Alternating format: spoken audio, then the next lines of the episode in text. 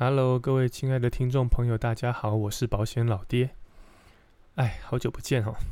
原本老爹的计划是要等到六月初哈，考完国家考试之后再回来做节目。啊，没想到计划赶不上变化哦。考选部在老爹生日那天包了一个大礼给我哦，那就是把考试延到九月中哦。那这下子真的打乱了老爹原本所有的规划。那有人问老爹说：“难道延期不好吗？”嗯，其实其实现在心情还蛮复杂的哦。一方面就是，呃，目前停课这段时间嘛，都要照顾小孩哦，所以几乎是完全没办法念书哦，所以本来要做最后冲刺都没办法了，所以延期某程度是好的啦。不过这一延就延三个月哦，你就想象是你在跑马拉松比赛，那眼看的就已经气力快用尽，那也快到终点了，那突然大会就是宣布说，哎，不好意思，我们我们要把终点往后移几十公里那种感觉啊，那就是好累，因为真的。从去年九月开始就就一直这样子在做准备哦，所以其实有点疲乏了。那不过没办法，既然延期已经成定局了，那就只能够再调整好自己的读书计划，继续加油喽。所以当考试确定延期后，老爹脑中就浮现两件 最想做的事情。第一个就是打电动，对啊，之前大家应该跟大家聊过，就是我其实很爱打电动了哈。那我有一些人脉哦，就是透过一些人脉，我可以拿到 PS 五是不用等的哦。那我也之前已经帮朋友买了好几台了啦，哦，就是帮朋友忙嘛这样子。那我自己一直不敢拿，因为就是怕拿了之后就就忍受不了诱惑哦，就开始打电动，没办法专心念书。不过朋友跟我说哦，说这个月哈五月的这一批哈，再不拿的话，接下来量会变很少哦，可能是他是说什么缺晶片的关系啦，哦，所以量会更更少。哦，那跟我讲说，最好这批就就把它拿起来。那我说好啊，那既然讲，你就帮我留一台吧。好，五月二十一号礼拜五下午通知我要去拿货。哦，就是机子到了要去拿。你知道在哪里拿吗？在西门町的万年大楼。我靠，我就差没有戴防毒面具进去。哦，超害怕的。啊，不过还好我朋友很够意思哦，他就说啊，你就开车来，然后到万年楼下，然后拿到楼下给我。哦，然后叫我拿就赶快走这样子。哦，所以很感谢他哦。那总而言之，P.S. 五已经装起来了哈，我也已经回到电动玩具的世界里了。不过啦，我目前就是只是允许，就是在小孩停学这段时间呐，白天就顾小孩嘛，那晚上就打打电动，哦，反正也也没力气念书了。那等到之后小孩如果复学之后，再恢复读书计划，还是会把电动先暂停，好，然后等到正式考完之后再回去打。对，哎，讲到哪里？哦，第一个。最想做的事情是打电动嘛？第二个哈就是做节目哦，真的就是这段时间发生了很多事情哦。那念书也有很多新的想法，我只是一直苦于没有时间跟大家做分享哦。那我现在就是利用晚上的时间哦，电动打完开始写大纲哦。那大纲你好，那如果有力气就就录，没力气就是早点起床，趁小孩还没有起床前把节目录好上传。唉，目前就先这样子吧。那今天来跟大家聊什么呢？就聊宏泰人寿涨价的事情吧。为什么聊这个？哈，第一哈，老爹看到这个新闻的时候，第一个反应就是想飙三字经，因为这真的太扯了。这不在节目上骂一骂怎么行哦？再者哈，因为有听众朋友提问，就是问我对网络上盛行的罐头保单的看法。OK，刚好就跟这件事情做结合了，所以老爹就选了这个这个主题。我当做老爹复出的第一集这样子。老爹之所以会这么气的原因，哈，是因为早在今年的三月二十二号，宏泰人寿就已经发布消息说要调涨薰衣草的保费了，已经先闹过一次了。那时候我记得最高涨幅是一百七十八 percent，一发布就被搞到翻掉啊！保护搞通路搞，哎，金管会也来关切。哎，那那经过这样的社会舆论之后，他就突然说啊，没有了，我们只是说把旧商品停售。那出新的商品这样子，OK，那没想到话说完不到一个月，客户又接到宏泰人寿的通知，告诉他们今年五月起要调保费，最高涨幅好像是一百五十九趴吧，一百六十趴左右。那这叫什么？这叫打脸，打谁的脸？第一个打保护的脸，第二个打通路的脸，第三个打你金管会的脸。我们来思考一下哈。事情会搞成这样子，到底是谁有责任？我跟你说，上面说的所有人都有，都不要跑。宏泰人寿就不用讲了啦。哦，先聊宏泰人寿。宏泰人寿自己是以经营保险为业的专业保险公司，你最基本的你应该有能力去精算出一个公平合理的保费吧，设计一个公平合理的商品吧，这是你身为保险人最基本的。结果这个商品你你设计出来之后，搞成这样子，而且其实他们内部在在交通就是这样交啊，就是告诉你说这张保单是业界 CP 值最高的，保费最便宜，然后理赔范围最广，哦，他们当时就是这样子的诉求啊。那我当然知道。哦，条款有保留保险公司调整保费的权利，但是我跟大家报告哦，老爹做了十五年、十六年了，我没有看过有家保险公司这样子干的。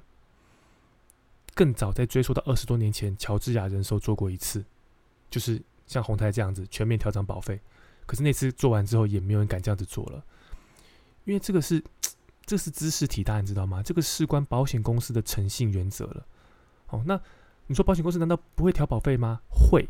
可是都是用停卖旧契约、改卖新契约来处理，好，旧契约就停了，那出新的商品，条款费率重新一起拟定，不会去动到旧有保护的权利，好，这我我刚刚讲的，这事关保险公司的诚信原则。我常跟业务员叮咛说，哦，我们卖的我们卖的商品叫保险，保险它是一个无形的商品，因为它无形，所以它成交的关键绝对不是在商品本身，而是在于你能够让客户建立对你足够的信任感。信任感才是关键，可是信任感这个东西很有趣哦，你可能要做十件、二十件、三十件事情，才能建立起对方对你的那一点点的信任。可是你只要做错一件事情，讲错一句话，做错一个决定，信任感就崩掉了，就不用玩下去了。宏泰人说这次就做了一个最好的示范呐，二月底三月那一次要调整保费，已经被市场打枪，已经够丢脸了。四月份再来一次，说五月要调。得罪通路，得罪客户，得罪主管机关，我真的不太懂这家保险公司的思考在在想什么，他们的决策单位在的逻辑是什么？我的第一个直觉是，这家公司是不是没有打算玩下去了？这是我的第一个直觉，就是他不想玩了啦。不然怎么会有一家公司是这样子处理事情的啦？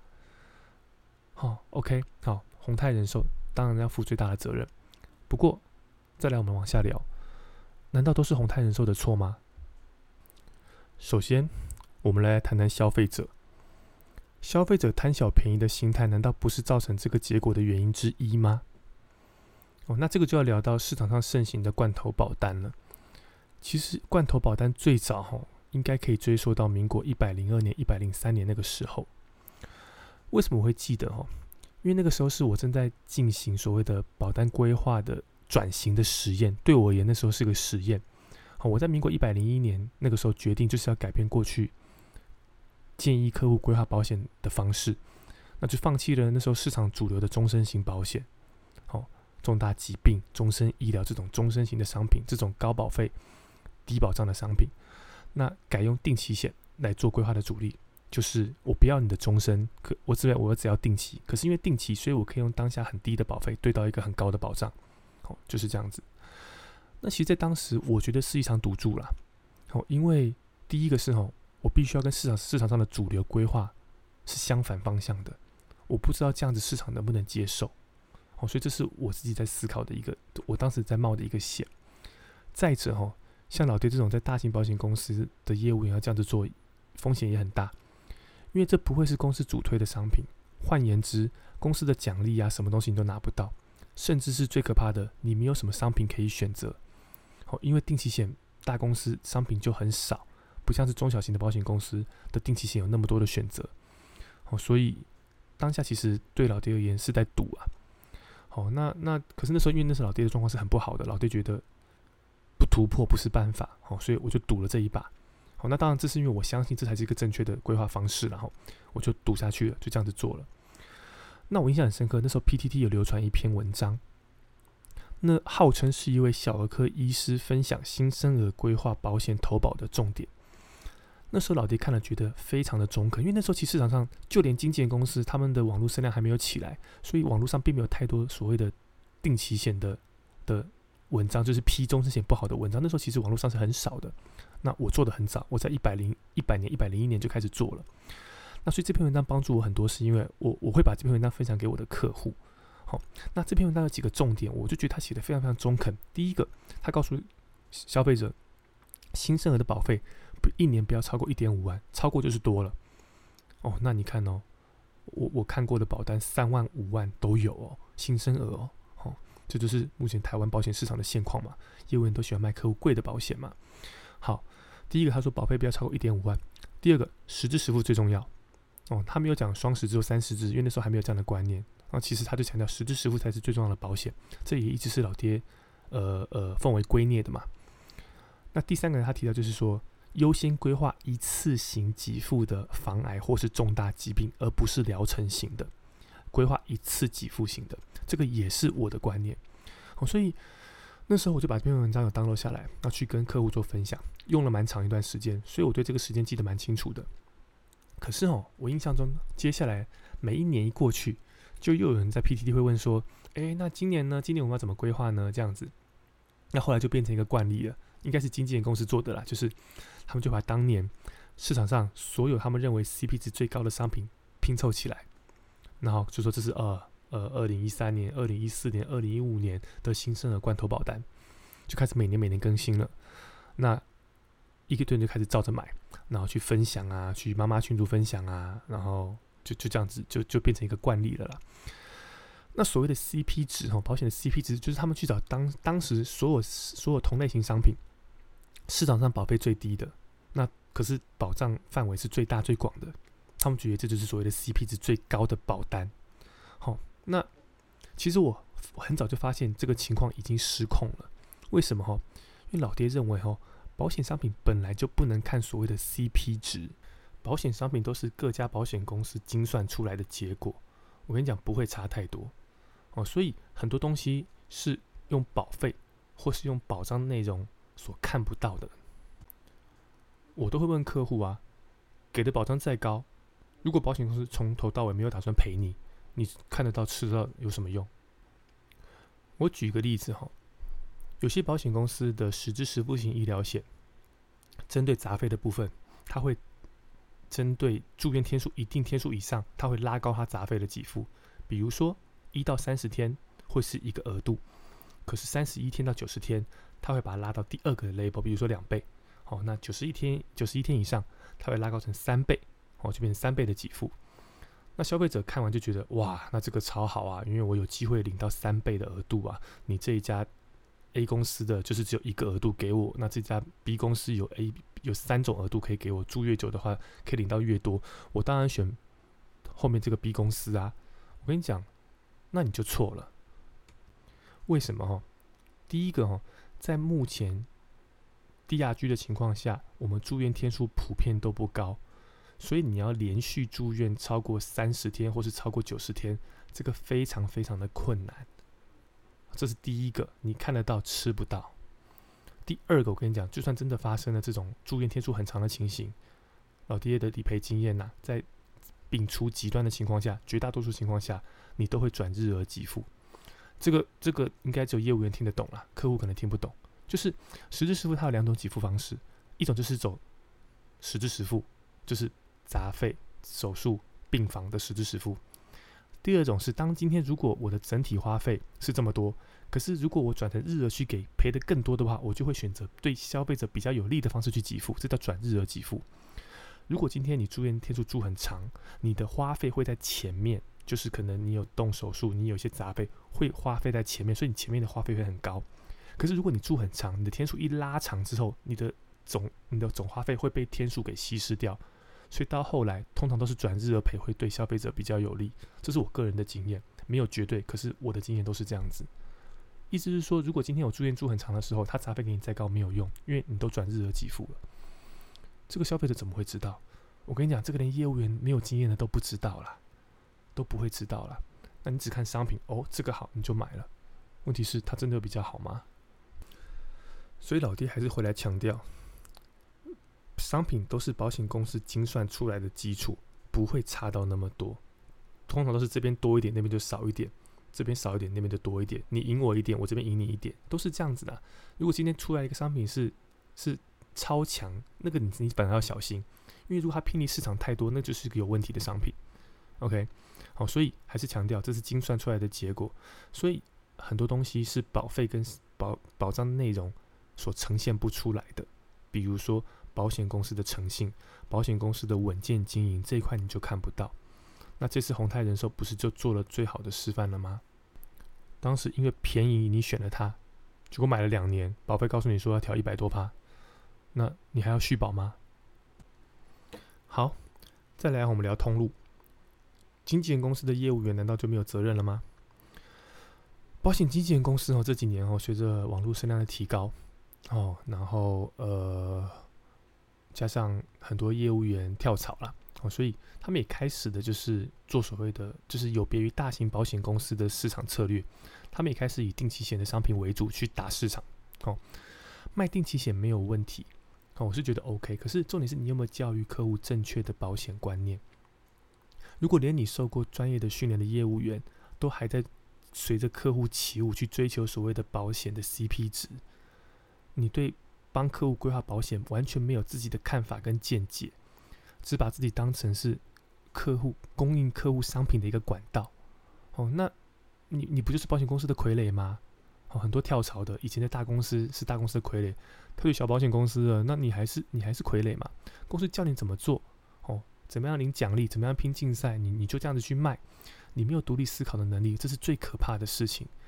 这个东西我在大型保险公司看太多看太多了啦，就是到最后受受害都是消费者嘛，所以我就很不喜欢大型保险公司的生态。没想到经纪人公司没有太大差别啊，哦，不不是一样的吗？哦，只是换个地方做同样的事情而已啊。哦，甚至还更恶质的，就是这个薰衣草很多经纪人公司业务员。在卖这张保单的时候，就已经在教客户怎么样去申请理赔，可以把这张保单给用好用满。那直接导致保险公司的损率过高，这也是这次这张保单要涨价的原因。嗯，那难道经纪公司业务员不用负责吗？难道消费者的贪心不用负责吗？保险法第一百六十三条第六项，他讲到保险经纪人应以善良管理人之注意义务。为保为被保险人洽定保险契约或提供相关服务，并负忠实义务，这是保险法对保险经纪人的规定。有尽到忠实义务吗？我想拿这条问业务员，业务员可以跟你说：“哦，没有没有没有，我只是保险经经纪公司业务员而已，我不是保险经纪人，所以我不负所谓的忠实义务。”很有趣哦，卖的时候都误导消费者他是保险经纪人哦。保险法第九条背得很熟哦，卖完之后撇得干干净净的哦。我不是经纪人，我是经纪人公司的业务员。OK，还好我还看到一些保险经纪人公司发公文哦，什么暂停跟宏泰人寿的的的的销售他的商品什么的哦。我我觉得这根本就是在切割责任呐，就是把责任全部推回去给宏泰人寿经纪公司，他觉得他自己不用负责。我觉得你你发这个文干嘛？你觉得现在有人敢买吗？你不用停止销售，因为没有人会买了啦。那经纪公司为什么不站出来说我们也有责任？我们来跟宏泰人寿讨论，看有什么方法可以解决这个问题啊？比如说，呃，调降业务员的训练度奖金嘛，那可以让公司减少一点压力嘛，也可以减轻客户的保费的负担嘛，出来扛责任嘛，对啊？难道你们不用负责吗？经纪人公司？最后，你主管机关难道没有责任吗？哦，你身为主管机关，尤其是保险业哦，保险业是高度监理的产业哦，宏泰人寿早就因为 R B C 不足。还有多次的违规记录，都被主管机关好罚款，或是禁止一些新业务。那你还继续放任他用低价的策略来抢市场，这样你不觉得有逆选择的问题吗？第一次说要涨，哎，尽管会关切啊，说完不涨啊又涨，尽管会还是关切，你关切就能解决问题吗？有啦，主管机关说已经提醒业者需要注意费率调整的合理性，那并且要跟保护跟通路哦妥善沟通。然后将保险费调整机制说明清楚，那他们会评估。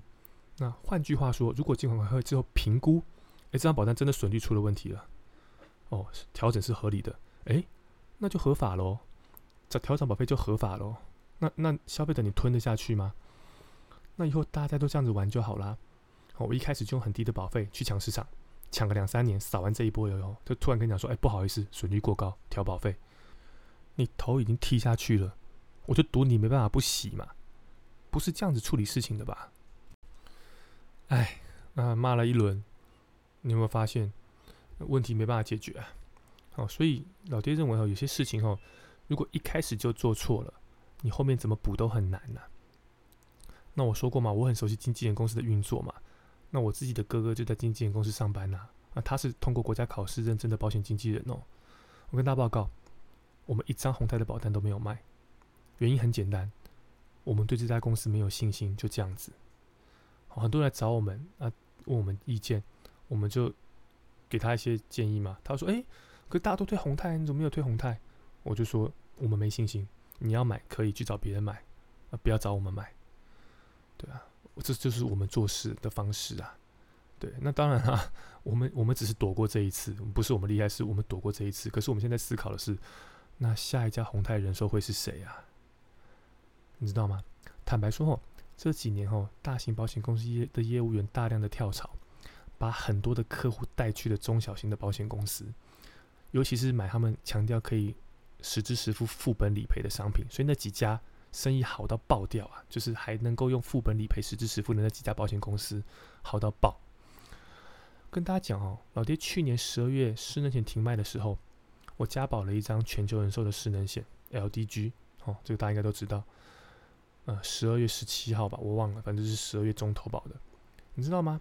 我保单到现在还没拿到，都快半年了。你说可不可思议啊？然后忙不过来，业绩量暴增，他们根本没有这么多的人去消化。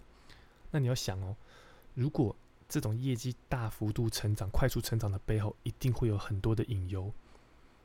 就是我我不是指这一家，我是指这些中小型的保险公司，尤其是在实支实付副本理赔这一块。